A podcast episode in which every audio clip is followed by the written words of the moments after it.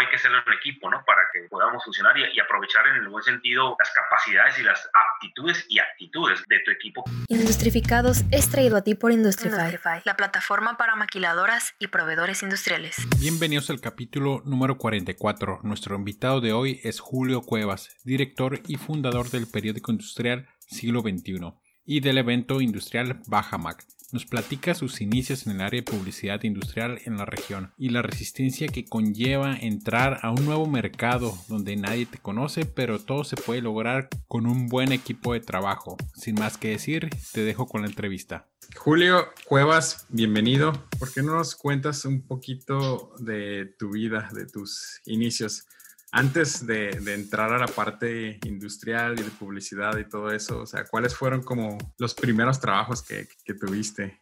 Gracias, gracias Miguel por invitarme aquí a tu podcast Industrificados, que primero reconocerte el esfuerzo que estás realizando, que es importante comunicar lo bueno también, ¿verdad? Porque luego estamos llenos de malas noticias y sí. me parece que es muy importante estar comunicando también lo bueno que pasa y sobre todo en el sector industrial, que es de los más importantes en cuestión de derrama económica directa e indirecta para nuestra región aquí en Baja California. Fíjate que yo desde mis inicios me ha gustado mucho el tema de la comunicación.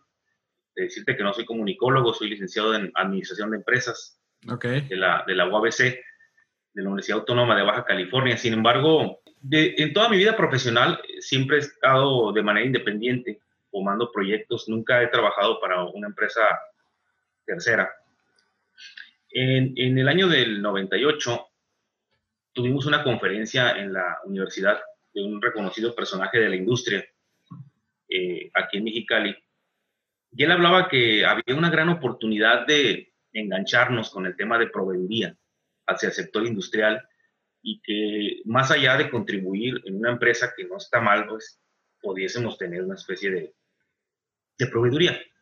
Por nuestra formación, pues, tú eres ingeniero y tal vez ahí hay otras eh, opciones que puedan manejar. Sin embargo, pues nosotros como administradores dijimos, bueno, ¿qué le podemos proveer a la, a la industria?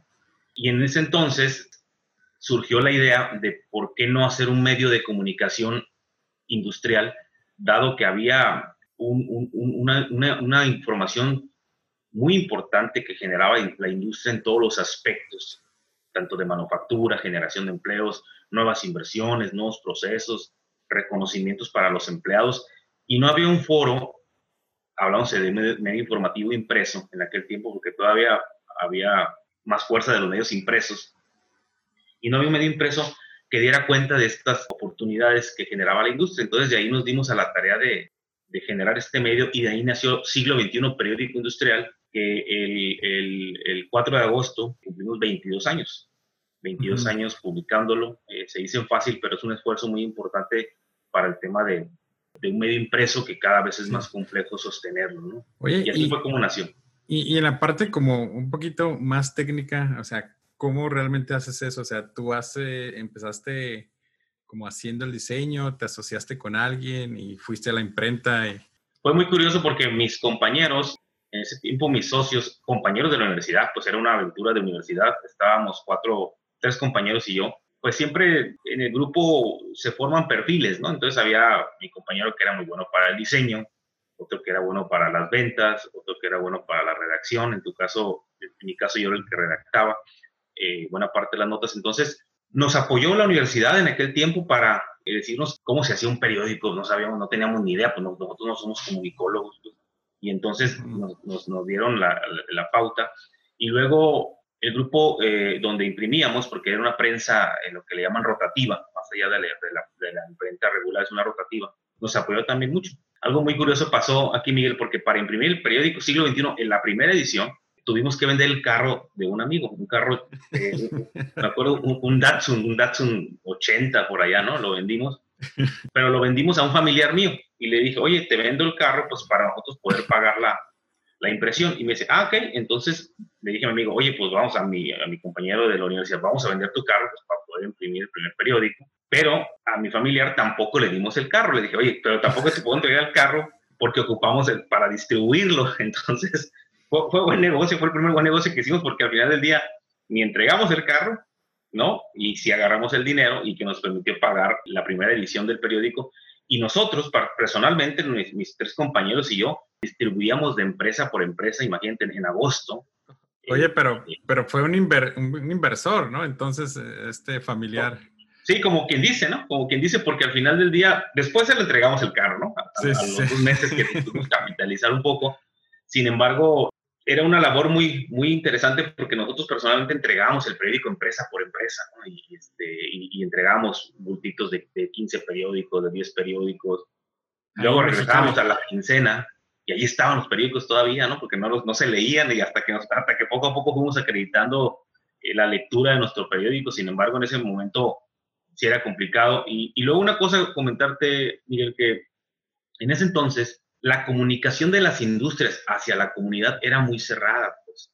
Eh, no te compartían o nos decían, espérame, como, ¿por qué te voy a platicar qué estoy haciendo? ¿Qué proceso? No, no, no, a lo mejor hay un tipo de problema, ¿no? O, el secreto Y creo que nosotros, en modestia aparte, junto con muchos actores, no, no te digo que nada más, nosotros fuimos parte importante de buscar crear esa apertura de las empresas que al día de hoy, en este 2020, es al revés, o sea, muchas empresas buscan comunicar lo que están haciendo, hablando de la industria manufacturera, porque mayor parte, mayormente, perdón, son industrias extranjeras. Y bueno, no tendrían, si tú quieres llamarlo de alguna manera, la, la responsabilidad o la obligatoriedad de comunicar lo que están haciendo. Simplemente no tienen por qué. Sin embargo, ya en algunas empresas existen áreas de comunicación y se ha venido aperturando mucho más esto por el tema de la marca compañía, por el mejor lugar para trabajar, donde ya quieren que se integre las personas y que se sientan parte de un equipo de trabajo productivo y eficiente. Sin embargo, en aquel tiempo no. En aquel tiempo era muy difícil sacarle la nota a los industriales, ¿no? y, y, decían, oye, pero yo no tengo nada que contar, ¿cómo no? ¿Qué estás haciendo? Oye, pues fíjate que parte de esta turbina que estoy dándole mantenimiento va en el Boeing que tú ves, oye, pues eso es importante, ¿no? Eh, entonces así fue como en el 98 empezamos Después, en 1999, exploramos el mercado de San Luis Río Colorado para circular el periódico allá. Sin embargo, en esa época se vio una contracción complicada del sector industrial de, San Luis. Comentarte que en aquel tiempo era principalmente textil. Entonces, la industria textil, al menos en el norte de México, pues como sabes, ya, ya casi no hay. Sí. Eh, al menos algunas empresas especializadas en, cuestiones deportivas. Y pues tuvimos que volver a Mexicali nada más a circular en la ciudad de Mexicali. Y para el año 2001 iniciamos a explorar el mercado de Tijuana. Y, y vuelvo a esto, Miguel, muy curioso porque a pesar de que la industria es tan pujante y ha sido pujante por muchos años, no había medios de comunicación que dieran cuenta de esto. Pues entonces nos, encontramos un mercado fértil para comunicar también en la ciudad de Tijuana todo lo que estaba pasando con la industria y por fortuna nos abrieron mucho las puertas de la ciudad de Tijuana. Llegó un punto donde ya circulábamos más en Tijuana que en, que en Mexicali y, sí fue interesante porque nos abrió otros sectores mucho más consolidados. En aquel tiempo, también que se le llamaba la capital del, televisor a Tijuana, ¿no? Eh, este, manufacturaba millones de televisiones al año con marcas muy renombradas y había una generación o una dinámica de negocios muy interesante, diferente a Mexicali, ¿sí? Porque también estuvimos en un tiempo circulando en Ensenada y, y bueno, Tecate también estamos, hasta la fecha circulamos, sin embargo, Ensenada también tuvimos que dejarlo porque el sector de Ensenada industrial estaba más dirigido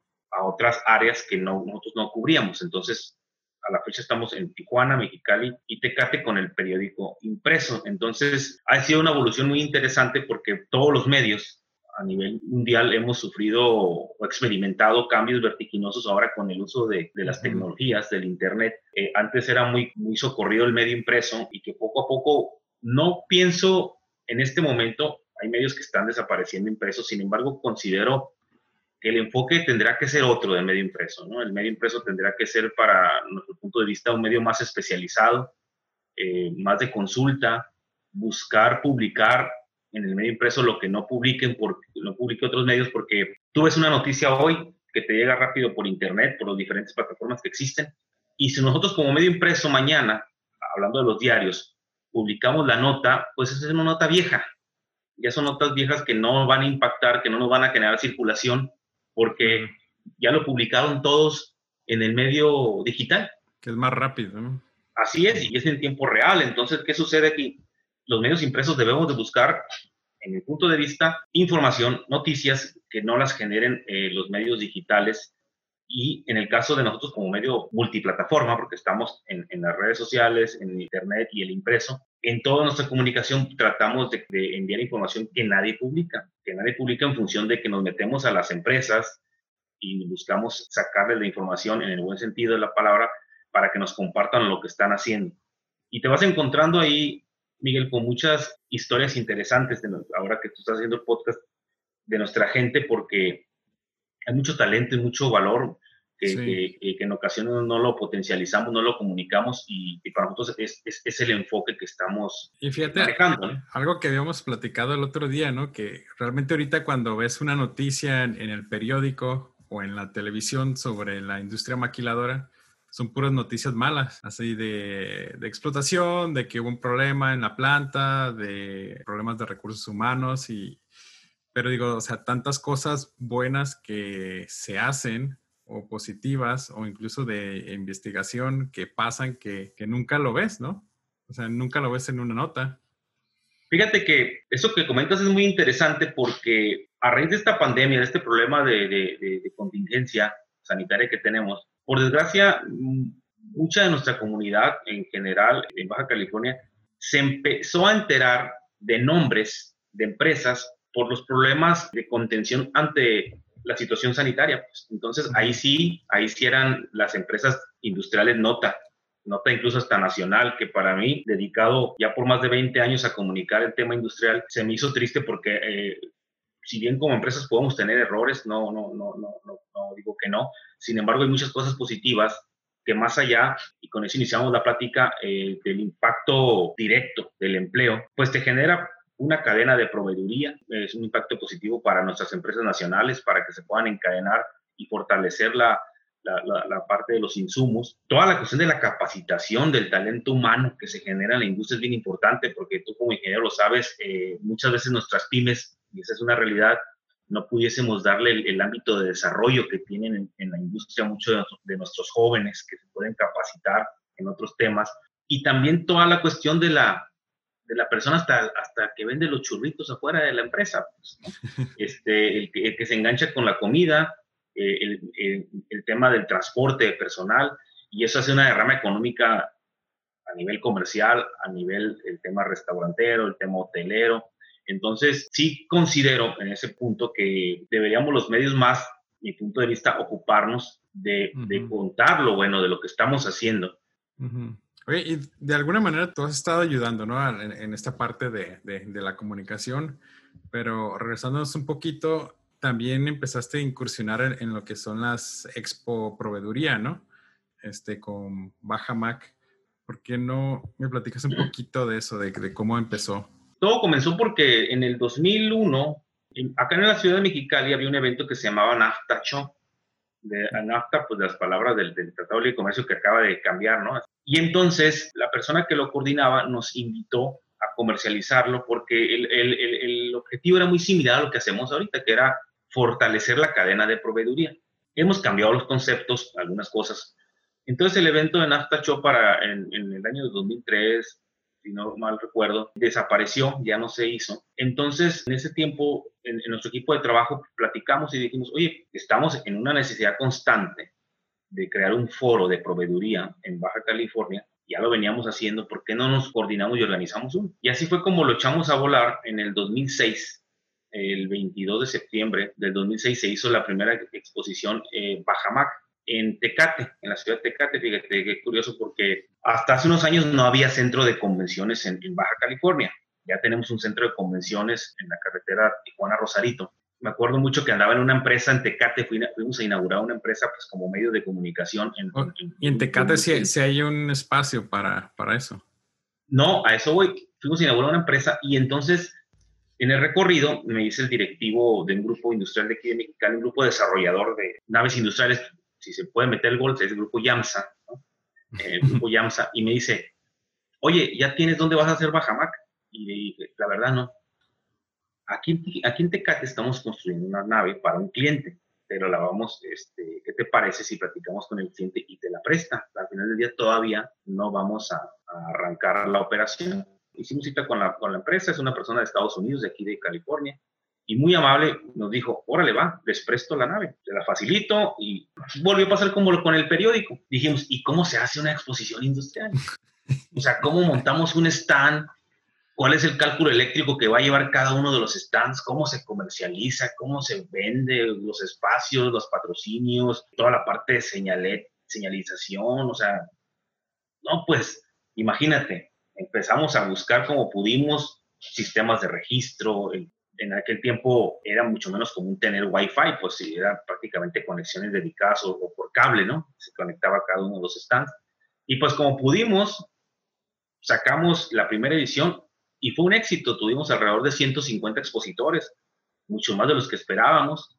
Recuerdo en ese tiempo la, la, carretera. ¿Y quién, te, quién te orientó para, para hacer todo? Fíjate que, ah, bueno, lógico, con mi equipo de trabajo, no, no, yo siempre he pensado que todo hay que hacerlo en equipo, ¿no? Para que podamos funcionar y, aprovechar en el buen sentido las capacidades y las aptitudes y actitudes, que también es muy importante de tu equipo para poder eh, trabajar en, el proyecto. Sin embargo, mucha de la, de, la, de la aprendizaje o de la asesoría vino de los mismos proveedores que ya andaban en esto. O sea, el proveedor de aquel tiempo de los stands me dijo, así se hace, el proveedor de registro así se hace, Mm. Trabajé con gente de cámaras de Tijuana que ya organizaban eventos, no de este tipo, pero que nos apoyaron bastante. Entonces, eh, en, el tiempo, en aquel tiempo, gobierno del Estado también nos apoyó con, asesorías. Y el ayuntamiento, pues, con toda la, la, logística, ¿no? Y recuerdo, en ese tiempo, la carretera libre, Tijuana-Tecate, era de un carril nada más, de ida y de vuelta. Entonces, me hizo muy curioso porque cuando estaba el evento y arrancamos, se me acerca el gerente de, de la planta y me dice, oye, ¿ya viste lo que hicieron? Y le dije, ¿qué pasó? Mira, es un caos de entrada. Dice, hay filas y filas de carros en la carretera federal para entrar a la expo. yo, ah, bueno, pues qué, qué, bien, ¿no? O sea, no, no, esperábamos, porque había gente, había gente incrédula que nos dijo, ¿cómo en Tecate? No, no, no hay nadie en Tecate, tienes que hacerlo en Tijuana, ¿no? Y entonces, ahí empezó Bajamac en el 2006 y hemos trabajado mucho con Grupo Yamsa y, lo, lo, comento porque ellos inauguraron en aquel tiempo el Parque Industrial Valle Bonito, esa es la salida de Tijuana por el lado de la presa y nave que inauguraban o que, que construían, nave que nos prestaban para hacer baja máquina. Y ahí nos ah, fuimos y, fue creciendo, digamos, tener 10 mil metros cuadrados o 100 mil pies para tener alrededor de 250 expositores. Y fue creciendo el concepto de la expo. Trabajamos en su tiempo con Tijuana Innovadora también haciendo alianzas y ya después, lógicamente, con el clúster de productos médicos, en el, el clúster automotriz en su momento. Y en el 2011 nos hablan de la Secretaría de Desarrollo Económico y se formó un grupo de trabajo eh, integrado por la Comisión de Desarrollo Industrial de Mexicali, la Secretaría de Desarrollo Económico, una serie de, desarrolladores industriales, y nos invitan y nos convocan y nos dicen, oye, queremos hacer un evento similar al que tú tienes en Tijuana, aquí en Mexicali, pues para también tiene su, amplio mercado. Le denominamos, eh, le denominaron Mexicali Supply Expo. Y le dije, va, nosotros no lo aventamos. Y empezamos a trabajar en el concepto para fortalecer también la cadena de proveeduría en Mexicali. Déjame comentarte algo. Dos cosas. En los inicios de la expo, nosotros invitábamos a la industria a que mostrara lo que quería comprar en México a través de una participación en el stand con su producto explotado, ¿no? O sea, las partes y todo ese tipo de cosas. Y fue una, algo muy curioso porque la, hubo resistencia porque muchas empresas, cuando nosotros visitábamos a las industrias, me decían, oye, espérate, yo no vendo en México, yo no, no puedo exhibirme, no puedo porque no tengo área de mercadotecnia, eso está en Estados Unidos. No, le dije, que no te vengo a invitar para que vendas, te vengo a invitar para que compres. Y me dice, ¿cómo funciona eso? Bueno, la idea es que tú vayas, participes y tengas tu producto explotado en, la expo y nos permitas a los proveedores que se acerquen conocer en dónde se pueden enganchar en tu proveeduría. Así fue como empezamos a crear este concepto en ese tiempo innovador en México porque pues era una, yo le llamaba una expo bidireccional, pues tanto había gente en el piso de exposición que estaba mostrando lo que quería vender y había empresas que estaban mostrando lo que querían comprar. Ah, entonces, e, eso fue algo muy padre porque entonces tú como visitante llegabas y estaba una empresa automotriz, aeroespacial, productos médicos, electrónica, y yo lo que les decía, y tú sabes mucho de esto también, revisen la apertura que tienen en sus operaciones locales para la, la proveeduría, porque entiendo que hay cuestiones por ejemplo, en, aeroespacial, que por reglamentación internacional no la, no la compran o desarrollan en México, ya se trae de, se trae de otras partes del mundo. Sin embargo, consideramos que hay oportunidades para proveer en la, región, en México, Pero esa es la apertura que tenemos que generar e impulsar entre los industriales. Y es así como ellos, entonces, poco a poco, otra vez, empezamos a trabajar en esa eh, actitud para podernos dar apertura a esta formación, compartirla con proveedores. Y en el 2011 nace en febrero eh, Mexicali Supply X con un concepto similar, eh, primordialmente industria compradora de, de, la región de Mexicali. Y en el 2016 se, se acerca Index Hermosillo en ese tiempo, bueno, en 2015, y organizamos un concepto similar en la ciudad de Hermosillo que le llamamos Hermosillo Transforma, que ahora se transformó y ahora se llama Sonora Transforma para buscar invitar a más a todo el, estado de Sonora. Afortunadamente este año sacamos Mexicali Supply en febrero 20. Sin embargo, con el tema de la pandemia a nivel nacional e internacional, toda la cuestión de los eventos presenciales se detuvieron por, por obvias razones de, la, de, los controles de flujo de, de, personas y la situación del contagio. Ahorita lo que estamos buscando en esta área de negocio, migrar hacia el tema de reuniones o encuentros de negocios virtuales estamos generando con las empresas ahorita, buscando, tocando de las puertas a las industrias para que nos compartan de nueva cuenta qué es lo que quieren comprar en la región y luego entonces podemos hacer las citas de negocio virtuales. Una vez que tengamos los requerimientos, ellos evalúan a posibles proveedores que se puedan insertar en su cadena de valor y si es de su interés el proveedor X o Y, ya nosotros le generamos agendas virtuales este, a través de este tipo de tecnologías para que también se vuelve ágil en el sentido de que no tenemos que desplazarnos, en este caso el proveedor, nos permite evaluar, en este caso a ellos, pues a los industriales, evaluar de primera mano si el proveedor puede ser sujeto de insertarse su cadena de valor y con esto evaluarlo de manera anticipada para en una segunda cita presencial ya cotizar, ya llevar muestras y todo ese tipo de cosas. Entonces, eh, en esta nueva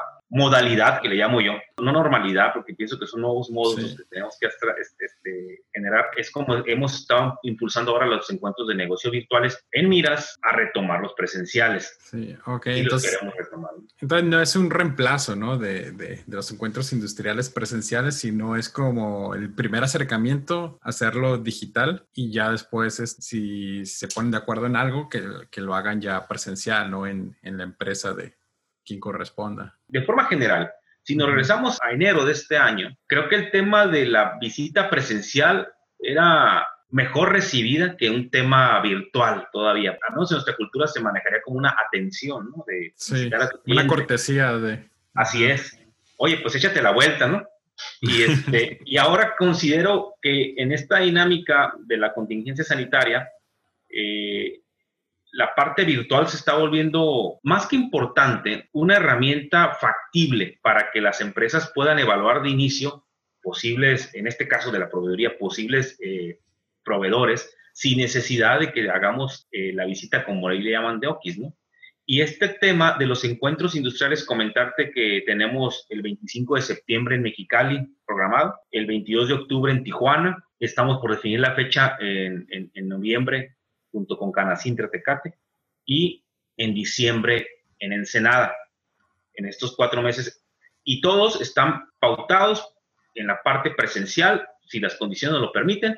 Si no, de todos modos vamos a estar generando citas virtuales ya con las personas y las empresas compradoras y proveedoras que se vayan sumando. Y lo que te quería comentar es que en ese sentido sí se ha vuelto muy útil estas, estas tecnologías y hemos podido agilizar, agilizar el, tema de los encuentros de negocio porque fue una solicitud de nuestros clientes hace tiempo que nos decían, oye, pues haces la expo de Bajamac en octubre cada año o Mexicali Supply. una vez al año. Y es muy lento, exacto, era muy lento volver, podernos volver a ver y con la industria, si tenemos un director de compras o de cadena de suministro, pues no le damos tan útiles porque nos veíamos cada año. Nosotros queremos volver es una herramienta útil para que nos tengan en el radar y nos digan, oye, tanto me vas a hacer los encuentros más seguidos en la parte presencial, pero tengo la herramienta virtual para que en el momento que ocupe algo sé que te puedo eh, llamar para que nosotros seamos un vínculo, somos un vínculo entre el proveedor y comunicamos la parte de la necesidad. Y ahorita hemos buscado, eh, no, no, no digo nosotros como empresas, organismos empresariales, incluso gobierno, impulsar las compras de las empresas internacionales eh, o grandes para que la economía otra vez empiece a caminar en cuestiones de las pymes, pues que al final del día, pues tú sabes que han sido las más afectadas por esta situación de la pandemia, por esta inmovilidad de, la, economía, lo que ha venido al, traste con el crecimiento económico que, traíamos. Ayer veía que estábamos en el segundo trimestre de este año 18.4 abajo, pues bueno, menos que por lo menos desde, desde, el 94 para acá no se había visto. Entonces debemos de crear los mecanismos de fortalecimiento de la economía y uno de estos, evidentemente, el motor económico de Baja California es la industria. Sea, es la, de los sectores que más generan empleos. Entonces, como nos lo han platicado con este nuevo TEMEC, parece ser que vienen cosas interesantes tanto para las pymes, entonces eh, creo que debemos de aprovecharlo. Y todo este tipo de mecanismos eh, son los que vamos a estar, vamos a seguir trabajando desde de, nuestra trinchera para, para, buscar fortalecerlo, ¿no? Entonces, así fue como arrancamos eh, 2006 Bajamac, 2011 Mexicali Supply, luego en 2016 eh, Sonora Transforma o Hermosillo Transforma, y luego empezamos a desarrollar los modelos de, encuentros de negocios alrededor de las expos, ¿no? Si te fijas, todo tiene que ver con temas de comunicación al final del día. Ah, claro. Comunicas, comunicas qué requiere la industria a través de las expos y de los encuentros de negocios. Y, eso es súper interesante porque ya la, ya sería como para el maquilador o el comprador tener un contacto constante, ¿no? Con, con, sus proveedores y con nuevos proveedores, pero todo el año, no solamente como lo mencionabas, no como una o dos veces al año, donde ya tal vez no tanto como sustituir la expo, sino tener como esta herramienta que te ayude al día al día y no, no solamente esporádico y prácticamente como aprovechar al máximo, ¿no? Como las expos, las expos que yo he ido, pues es ir y pues estar ahí como seis, siete horas y buscar proveedores y platicar con gente y pues es súper cansado, ¿no?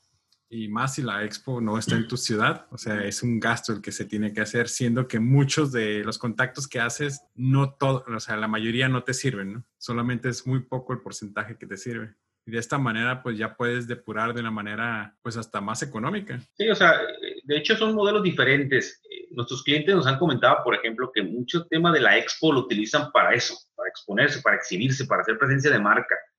Claro. Me dicen, ¿sabes que yo en la expo no vendo? Para estar en la portada de la... me interesa estar por la cuestión de relaciones públicas. Sin embargo, el tema de los encuentros de negocio te permite hacer tiros de precisión, porque ya evalúas con anticipación al proveedor con quien vas a platicar. Y otra cosa que te permiten los encuentros, que es un modelo que estamos queriendo impulsar, sin embargo, te digo, se detuvo un poco estos meses por la situación que ya conocemos. Hay ciudades en México que no te dan para una expo por el tema de poblacional, pero sí te dan para encuentros de negocios porque tienen operaciones muy interesantes. Tienen tres, cuatro, cinco, seis empresas que generan una gran economía y que en muchas ocasiones nos ha tocado ver que no voltean a ver los proveedores esas, esas regiones de México porque no las creen atractivas en función del, del insumo. Pues.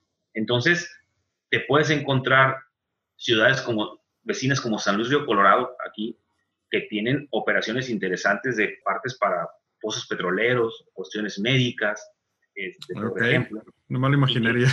sí, sí, entonces son empresas grandes que podemos hacer un encuentro de negocios ahí para que el proveedor voltee y diga, oye, en la ciudad de San Luis hay 10 operaciones, 15 operaciones interesantes que son negocio para todos. Lo mismo hacia el centro del país. Entonces, este modelo nos permite a todos, tanto el comprador como el proveedor, disminuir tus gastos de prospección de ventas, en este caso, a través de modelos de encuentro de negocios. Y ya las expos las vamos a dejar para ciudades más grandes porque creo que es como el periódico impreso, pues tenemos que volvernos a ver, volver a practicar de manera presencial y los foros como las exposiciones son este tipo de, herramientas que nos permiten eh, impulsar los negocios. Comentarte que empezamos a colaborar con una asociación nacional que se llama AMPROFEC, que es una asociación mexicana de profesionales de, de organizaciones de eventos, convenciones, exposiciones. Es un organismo nacional sin embargo, se generó un documento, Miguel, que lo que estamos buscando como organizadores de eventos en esta parte de la empresa es elaborar protocolos de cómo nuestros eventos de exposiciones vamos a volver a, operar en cuanto las condiciones de, los semáforos no lo permitan. Es decir, la parte del el control de accesos, la sanitización de las personas, de, los lugares. Eh, de las personas también.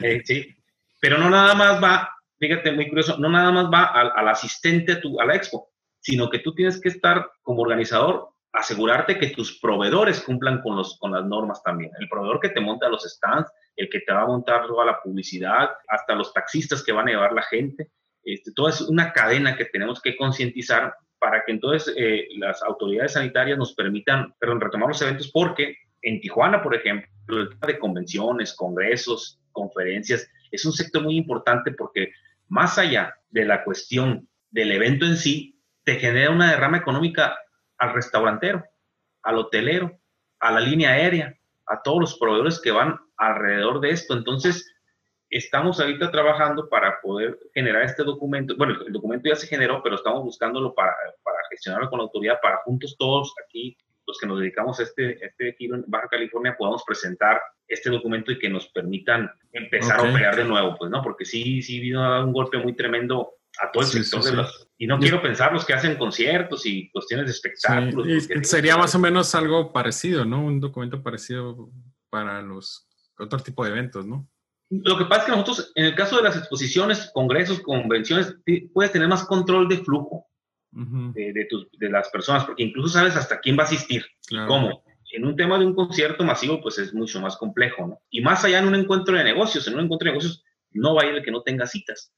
Entonces, desde ya tú sabes quién es, quién, quién, quién, va, quién va a asistir al evento. Entonces... Ya está agendado eh, todo. Así es.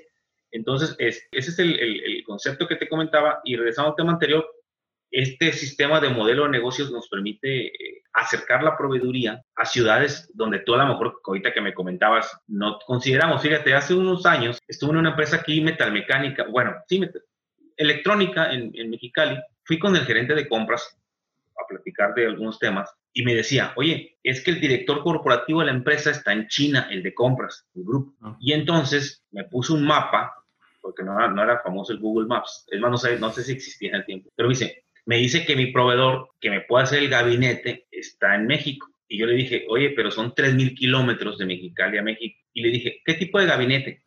No, pues un gabinete tal, tal, para una fuente de poder. Yo conozco una empresa en Tecate, que está, es metalmecánica, que te puede ayudar. Contacté a la empresa metalmecánica en Tecate, les hice la cita, vino la persona, no de China, este, está en Estados Unidos, pero vino y me comentaron, hablando de lo que tú decías ahorita, no pensé que hubiera un proceso tan avanzado y tecnificado en la ciudad de Tecate que nos pueda proveer, ¿sí? Entonces, muchas veces tenemos la planta de enfrente que no sabemos ni qué hace en un parque industrial y puede ser nuestro proveedor. Y eso me lo han constatado muchos gerentes. O sea, me dicen, oye, Luego después platiqué con un gerente y resulta que hacen una parte o un proceso o un insumo que me pueden comercializar a mí y yo lo ando trayendo de otra parte de Estados Unidos o de Asia. Entonces, en Ensenada nos pasó en, estos meses, platicando con una empresa, estaba trayendo insumos eh, de muy lejos y, por ejemplo, estaban platicando ellos con productores de piel en Guanajuato para hacer los eh, asientos automotrices que, estaban haciendo para no traer la piel de otro lado. Entonces, eso ya es integración nacional. Pues que nos permite eh, elevarla. Y esta comunicación, Miguel, es muy importante, o sea, es fundamental para mí y para nosotros. Muchas veces consideramos que falta esa información de compartirla ustedes como industriales para entonces encontrar áreas de oportunidad en esta, y, más ahora con toda la, comunicación que tenemos tan avanzada y tan ágil e inmediata, que nos permita enlazarnos rápido. O sea, ayer, ayer hablaba con una empresa de Chihuahua que hace cuestiones electrónicas y le dije, oye, en Tijuana hay gente que ocupa tu producto, pues, y me dice, oye, pues qué buena onda, pues hay que revisarlo. Entonces, pero ¿cómo lo comunicamos? ¿Cómo nos comunicamos entre todos? Y creo que debe ser un esfuerzo como el que estás haciendo tú con este podcast, porque al final del día, con todos los personajes o personalidades que has entrevistado, luego ayer escuchaba alguno de tus podcasts y, es muy curioso cómo, cómo, la evolución de las personas, ¿no? De, sus historias de vida, que, muchas veces conoces al, al, del proyecto, al empresario o al ejecutivo, pero no conoces a la persona, ¿no? De cómo ha podido forjar ese tipo de cosas y, y termina haciendo esto a base de la comunicación. Claro, fíjate que algo que yo llevo, llevo creyendo desde hace años es que lo que va a salvar a la industria mexicana es la parte de comunicación, ¿no? Porque así como mencionaste, esta persona de que está buscando el, gabinete, ¿no? El gabinete eléctrico, y de, hecho ahorita lo mencionaste y además me, me, vinieron como tres empresas aquí que conozco, ¿no? Que podrían hacerlo ahí en Tijuana.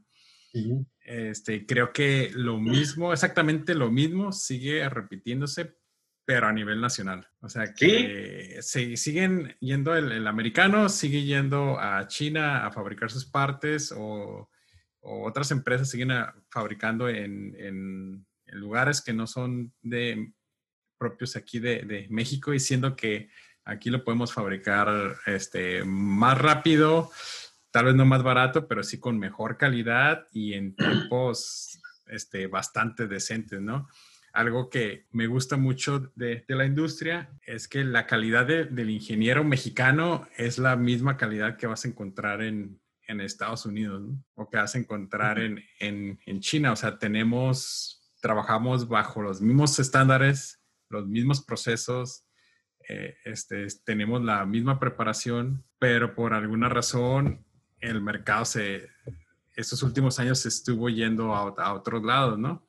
Y ahorita que estamos en, en esta época, pues ahora sí que de, de, crisis, creo que es el mejor momento para demostrar y mostrar lo que, es, lo que se está haciendo aquí. Y bueno, ese es como mi, mi granito de, de, arena, ¿no? A, la parte. Nosotros consideramos que la transferencia de tecnología a empresas mexicanas ha sido muy lenta, pues, y eso ha permitido a países como Corea del Sur, que eran maquiladores de Japón hace muchos años, atraer toda esa tecnología y crear industrias transnacionales, que ahorita tenemos mucha inversión coreana aquí, ¿no? Entonces, eh, eso, eso creo que ha sido la, hablando de la calidad del personal, de los ingenieros, de la tecnificación que, que tienen, exactamente como tú comentas, no es falta de capacidad, yo pienso que es falta de una política industrial nacional que a los ingenieros nos, les permita tener, si no la certeza total, si una idea de que si salen y pueden contribuir a, a generar proveeduría ya más tecnificada para la industria, van a tener apoyos que les permitan desarrollar una empresa eh, eh, bajo, una,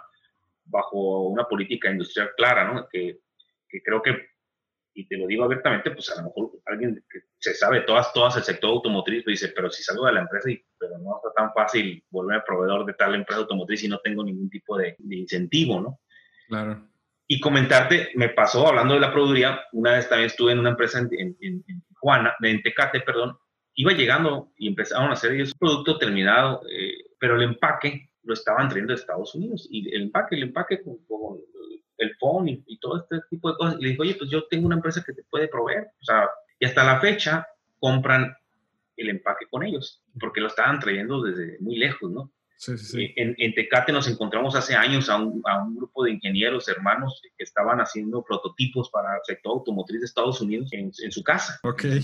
Se, dio cuenta, la, en ese tiempo lo comunicamos a través del periódico, se dio cuenta la Secretaría de Desarrollo Económico y me da gusto porque han crecido mucho ellos. Es gente muy capaz, pues, pero pues que cada quien eh, anda por su, por su lado, ¿no? Entonces, esta articulación que ha, sido impulsada, y, y, no quiero yo hacer menos esta situación, pero sí, muchos eh, organismos empresariales y gobierno sí han buscado articular todo este tipo de, variables, pero creo que nos falta comunicarlo, pues comunicarlo, que todos se enteren, ¿no? que lo que estamos haciendo, porque en muchas ocasiones no sabemos lo que la industria de Baja California está produciendo, o, hasta dónde llegan nuestras capacidades de manufactura y de que somos culpables en el buen sentido de la palabra de lo que está pasando con nuestras empresas para bien y dónde están los productos que se hacen eh, en México, pues, ¿no? Claro, claro. Y en Baja California. ¿Cómo ves ahorita tu empresa de aquí a cinco años, lo que es este Baja Mac y, la revista de siglo XXI? ¿Cómo te gustaría verlo? Mm, la veo evolucionando más rápido eh, de lo que veníamos eh, haciéndolo en función de las herramientas tecnológicas para cumplir con los objetivos. Es decir, yo no veo un cambio en el mercado en cuestión de lo que estamos haciendo como servicio final. Lo que sí veo es el cambio de las herramientas, pues porque creo, y te repito, creo que en enero muchos de los empresarios teníamos una visión muy diferente de, lo, de, de nuestras empresas y de la economía a la que tenemos el día de hoy, en el verano del 2020. Nos vino a cambiar todo. Yo veo que esto, esta situación difícil, complicada, vino a acelerar el uso de las tecnologías para muchas empresas pequeñas como la nuestra, que todavía teníamos cierta resistencia eh, para utilizarlas, pues. Y, también vino a agilizar el uso de, esta interrelación entre las personas, entonces, a, basar la tecnología. Entonces, yo nosotros lo vemos como que hay que estar muy al pendiente de la evolución de la tecnología, porque va a estar lógicamente muy relacionada con la prestación de nuestros servicios. Lo quiero poner en contexto. No es lo mismo si tú produces una parte para un proceso, para una parte para un, un producto final, pues que estás supeditado a expensas de la evolución de ese producto, pues sí que tengas que estar, en este caso, por ejemplo, haciendo una televisión, una computadora, una parte de un avión, a los servicios, que los servicios tienes que ser creativo para que tú sigas siendo una herramienta útil como empresa para, para, tus, para tus clientes. Te voy a poner un ejemplo, en el caso de los medios, ¿qué quiere un cliente tuyo que se anuncia para llegar a la industria manufacturera? Porque mis clientes principalmente son proveedores de la industria de diferentes productos y servicios. Quieren mecanismos o o, herramientas que les permitan generar ese encuentro con el industrial que es tu posible cliente. Y entonces, si tú te quedas o nos quedamos con el periódico impreso como tal, se alenta toda esa posibilidad de allegarse posibles clientes. Tenemos que ser periódicos o medios de comunicación multiplataformas a través de, este, de estas herramientas como los audios, podcast, a través de videos corporativos, a través de los manejos de redes sociales, a través de del, tradicional eh, sitio de internet, de campañas de emailing, eh, todo ese tipo de herramientas que ha venido evolucionando porque en el 98 que arrancamos, pues no te imaginabas ni nuestros clientes tener un mecanismo de comunicación diferente al que era el impreso, y era el que mandaba, ¿no? publicamos el periódico cada 15 días, llegaba, veían el anuncio, tenías que hacer esta interfase de ver el anuncio impreso y marcar un teléfono, Sí. Este, ahora no, ahora te llega un anuncio, le das un clic y te comunica directamente con la persona que, está a cargo. Entonces nosotros vemos a la empresa evolucionando en función del mercado, pero no vemos un cambio en la necesidad. O sea, la necesidad es, la misma, es necesito hacer hit con la industria y la industria necesita, necesita tener nuevos proveedores competitivos y cómo manejamos estas diferentes herramientas para lograrlo. ¿no? Eso, eso, eso es lo que nosotros vemos ahorita y es un reto muy importante, Miguel, porque los medios tradicionales que conocíamos o que conocemos, las nuevas generaciones que van a ser los nuevos gerentes y la nueva gente que toma decisiones ya no los están utilizando. Entonces tenemos que llegar por otros, por otros medios. Pues un, gerente que, que, tenga 25 años ahorita, pues difícilmente va a buscar un proveedor en un periódico impreso. Pues. Entonces tenemos que llegarle por otro medio, ¿no? Fíjate, Una, una, persona que trabajaba con nosotros, una muchacha, hablando de una anécdota, le decía yo a ella de cuántos recortes de periódico había guardado en su vida si salía publicada en una cuestión social. Me dice, ni uno. Nunca he guardado ni uno. Cuando antes era muy común que salías en el periódico en un, piso, en una boda. Sociales. y lo guardabas, ¿no? Porque lo atesorabas porque decías, uy, aquí salí y pasaban años y ahí lo tenías, y porque había salido impreso este, en, un, en un tema las nuevas generaciones ni siquiera se toman muchas veces la, molestia en, enojar un periódico impreso, pues lo ven ajeno, pero hay un, hay un sector que lo está haciendo, por eso lo seguimos haciendo, sin embargo ya hay que crear nuevos canales de comunicación, porque si no, las empresas que no lo hagamos, pues tendemos a desaparecer. Claro, claro. Pues, Julio, este, llegamos a la sección final de preguntas y respuestas. Te voy a hacer una serie de preguntas y tú te puedes expandir hasta donde, hasta donde quieras, ¿no? Entonces, la primera pregunta ¿Cuál es tu comida favorita? La comida favorita mía, pues la mexicana, eh, en todas sus versiones, ¿no? Y me gustan mucho los pescados también, el, pescado al vapor. ¿La mejor bebida? A mí, en lo personal, el agua y la cerveza. el mejor libro. Fíjate que tengo varios, pero un autor que me gusta mucho es Andrés Oppenheimer, escritor argentino, este, lo tiene México en la frontera del caos, cuentos chinos. Hace un análisis en sus libros con un enfoque en Latinoamérica en el contexto global, ¿no? Nos comparan en el buen sentido con culturas eh, anglosajonas, con culturas asiáticas, y hacen un análisis de por qué a veces en la región latinoamericana, teniendo todo, le batallamos tanto para, para salir adelante. El mejor momento. Creo que el mejor momento siempre es el presente, para mí, porque luego eh, no lo disfrutamos y cuando estamos en el futuro pensamos erróneamente que tiempos pasados fueron mejores. Entonces, para mí el mejor momento es el presente siempre. No, no creo que podamos estar pensando en el pasado, este, porque como me decía un maestro, es muy difícil cargar equipaje en la vida y estar llenando equipaje porque no avanzas, ¿no? Entonces creo que... Si pudieras regresar al momento en que terminaste la preparatoria, ¿qué harías diferente? Una vez platiqué con un amigo que tuvo un cargo público muy importante y me dijo, si hubiera tenido la experiencia que tengo ahorita, creo que hubiéramos hecho muchas cosas diferentes. Creo que ese es el tema, ¿no? O sea, hoy en, en perspectiva, eh, sí hubiéramos tenido experiencia, más allá de la tecnología que hay ahorita, porque no existía en aquel momento, pero si hemos tenido cierta experiencia de la que tenemos ahorita, trata de aprender los errores, porque luego el ser humano es el único animal que se equivoca varias veces en la misma cosa. Sin embargo, si hubiéramos tenido más experiencia, creo que hubiéramos aprovechado ciertas oportunidades. Lo que sí me queda claro y que no me arrepiento es desde el punto, desde que en la, en, la, universidad empezamos a crear empresa. A veces es muy difícil porque me dice un amigo que los empresarios somos muy positivos, pues siempre vemos las cosas bien, pensamos que todo va a salir adelante a pesar de que es un broncón.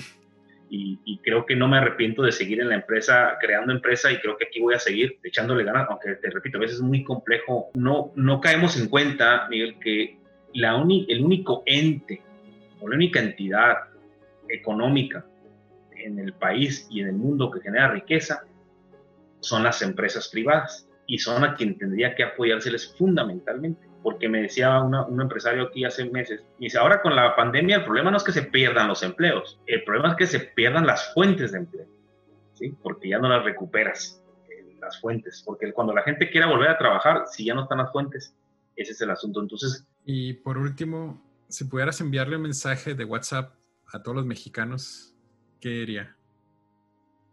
Yo les escribiría que hay que tener ánimo y fe en, que vamos a salir adelante de esta situación, pero es fundamental que todos estemos con una misma visión de hacia dónde queremos caminar, hacia dónde queremos dirigirnos. No podemos tener un país dividido, ¿sí?